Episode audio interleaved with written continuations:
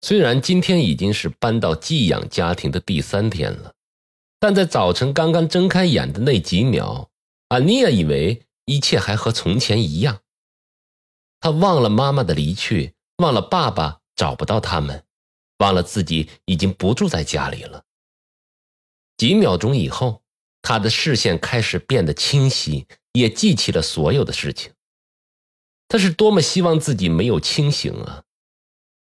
他紧紧的闭着眼睛，双手用力的握着脖子上的银色吊坠我喜欢我的小银锁，它圆圆的，亮晶晶的，上面还盘旋着漩涡般的环形图案。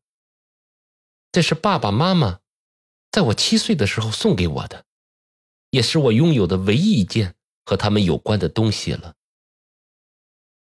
所以每天早晨醒来的时候，当阿尼亚清晰的知道他们已经不在自己身边的时候，都会紧紧的握着他，用力的闭上眼睛，然后再突然睁眼，刺激一下他的眼球。这是他从电视上学来的，只要这样就能从噩梦中惊醒了。可是这种方法好像对阿尼亚无效，因为眼前的事物没有一丁点的变化。也就是说，这噩梦一般的现实并不是一个梦，但这还不是阿尼亚早上在寄养家庭醒来所经历的最糟糕的事情。最糟糕的是，他和诺亚睡一张床，早上醒来总能发现自己双脚冰凉，裤子紧紧的贴在腿上，原来是诺亚又尿床了。啊，你也知道，诺亚不是故意的，而且他只有在害怕的时候才会尿床，但这也太烦人了。其实啊，你也原本应该睡上面那张床的，但这样一来，诺亚就要一个人睡了。他试着贴着床的右边缘睡觉，以为这样就不会被诺亚的尿尿湿了，但还是太天真了。他想，等我的声音回来了，我要去买一把伞才行。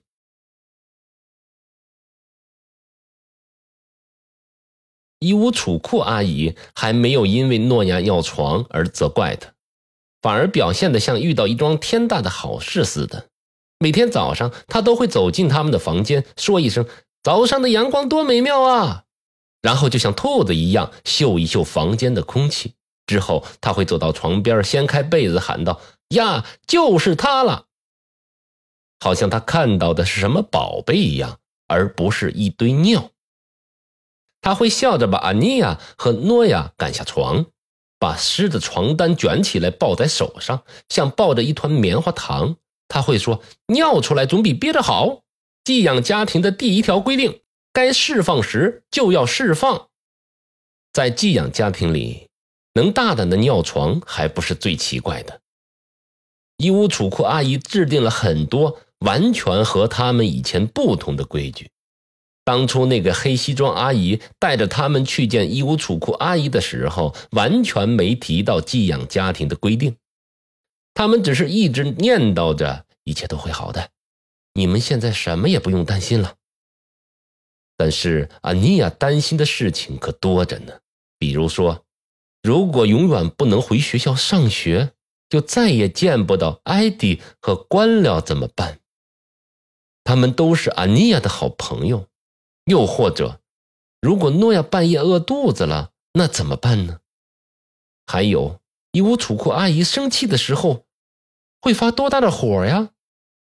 我们怎么才能避开她生气的开关呢？如何避开开关的问题是最重要的。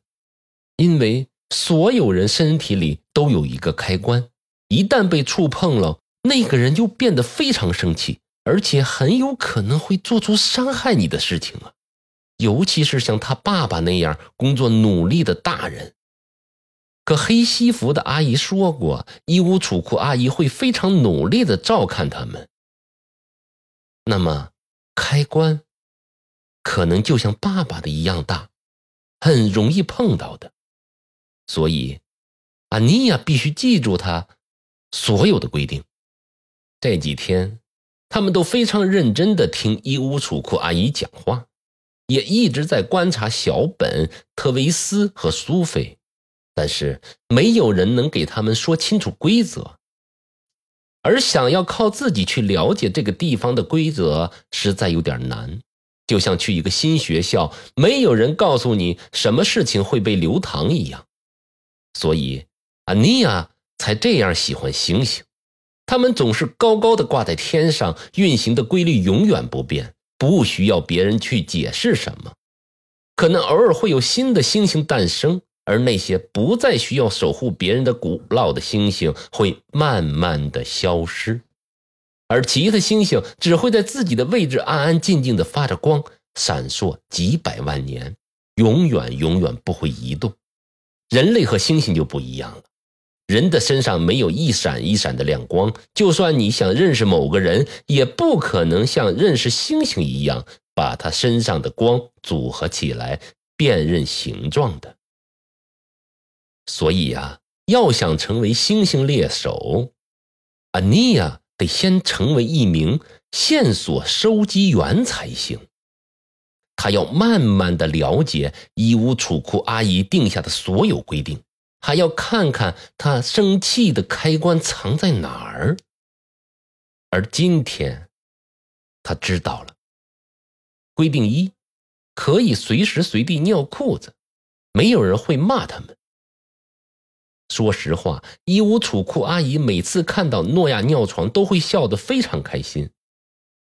阿尼亚想，诺亚会不会以为在其他地方也能随地小便呢？昨天晚上，就在伊乌楚库阿姨邀请他们去喝茶之前，诺亚还问能不能在树底下抬起腿来小，就像公园里的狗狗一样。阿尼亚摇了摇头，他知道肯定得让诺亚。断了这个念头，因为在爬上床睡觉的时候，他还试着把腿抬起来，想看看自己能抬多高，而且一直盯着衣柜看。有这么的想法怎么能行呢？规定二：想哭多大事都行，想喊多大事都行，没有人会让他们停下来，也没有人喊懂事点吧。别像个大宝宝一样。小本说：“诺亚是尖叫冠军，因为诺亚几乎每时每刻都在尖叫。洗澡的时候，他觉得伊乌楚库阿姨不是自己的亲妈妈，不让他帮忙洗身子，于是开始尖叫。早上，伊乌楚库阿姨想帮他脱睡衣，他也尖叫。晚上，伊乌楚库阿姨想帮他穿睡衣，他还尖叫。总之，从早到晚，诺亚要尖叫无数次。”但是伊乌楚库阿姨好像并不觉得他的尖叫很讨厌，她每次都微笑着点点头，说：“这就对了，把诺亚身体里的怪兽放出来吧！记住，你想怎么喊就怎么喊，喊多大声都可以，只要你的喉咙不受伤就行。”可是以前在家里，他的爸爸妈妈绝对不会让他们这么哭着喊着尖叫的。可现在不同了。他们开始觉得尖叫很无聊了，因为叫喊的时间越来越短，而且喊声也没有以前那么尖锐刺耳了。规定三：吃饭的时候可以把食物弄得到处都是，也没有人骂你或一巴掌呼在你的脸上。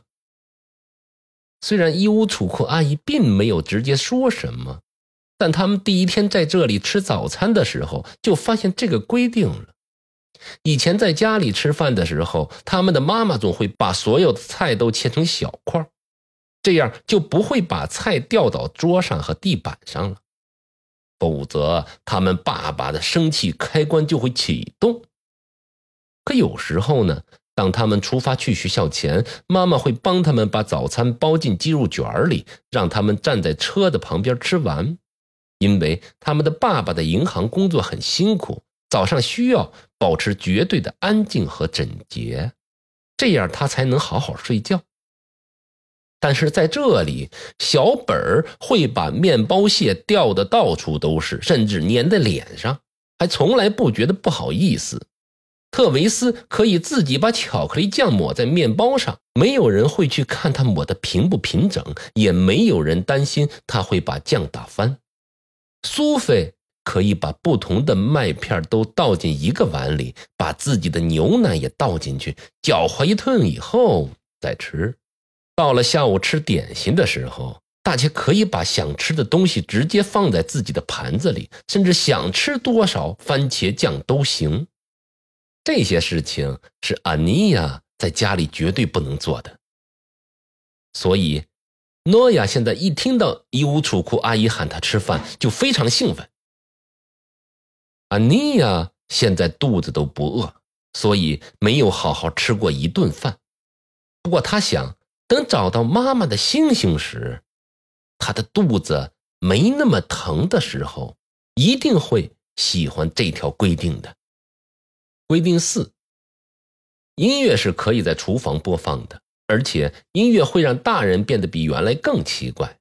每次衣物储库阿姨在厨房里忙活的时候，她会打开窗台上那台紧挨着绿植的亮红色收音机。他喜欢听没有歌词的音乐。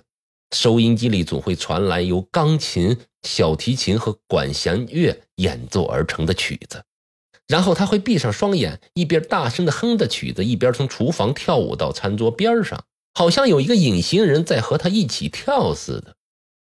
有时候他会抓住特维斯和小本，让他们一起跳舞。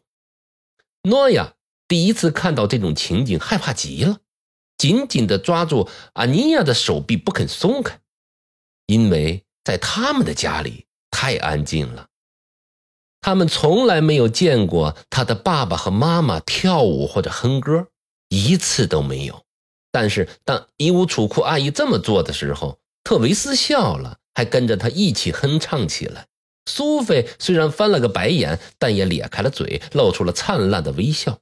小本靠过来对他们说：“别担心呢，他经常这样。”到了第三天，阿尼亚已经不再想了解更多的规定了，因为在其他人都去上学之后，伊乌楚库阿姨让他们做的事情和前两天是一模一样的。